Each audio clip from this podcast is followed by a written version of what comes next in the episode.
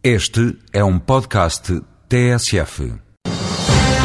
As duas comunidades, Comunidade Europeia e Euratom, que compõem a União Europeia, têm personalidade jurídica. Já o Tratado da União Europeia, atualmente em vigor, não contém qualquer disposição relativa a essa matéria. O Tratado de Lisboa cria uma personalidade jurídica da União Europeia.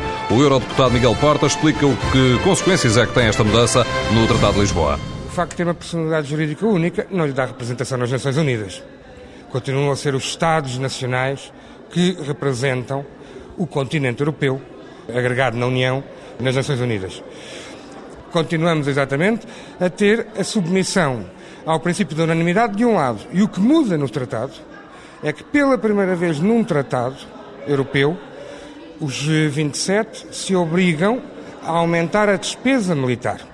E decide-se também fazer uma cooperação reforçada entre os Estados-membros da NATO.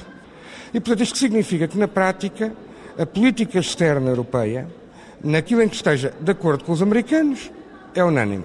Se há uma diferença de opinião com os americanos, não há posição europeia, mas compete-nos a nós sempre pagar a fatura das políticas americanas. Voz Europa, edição de João Francisco Guerrero.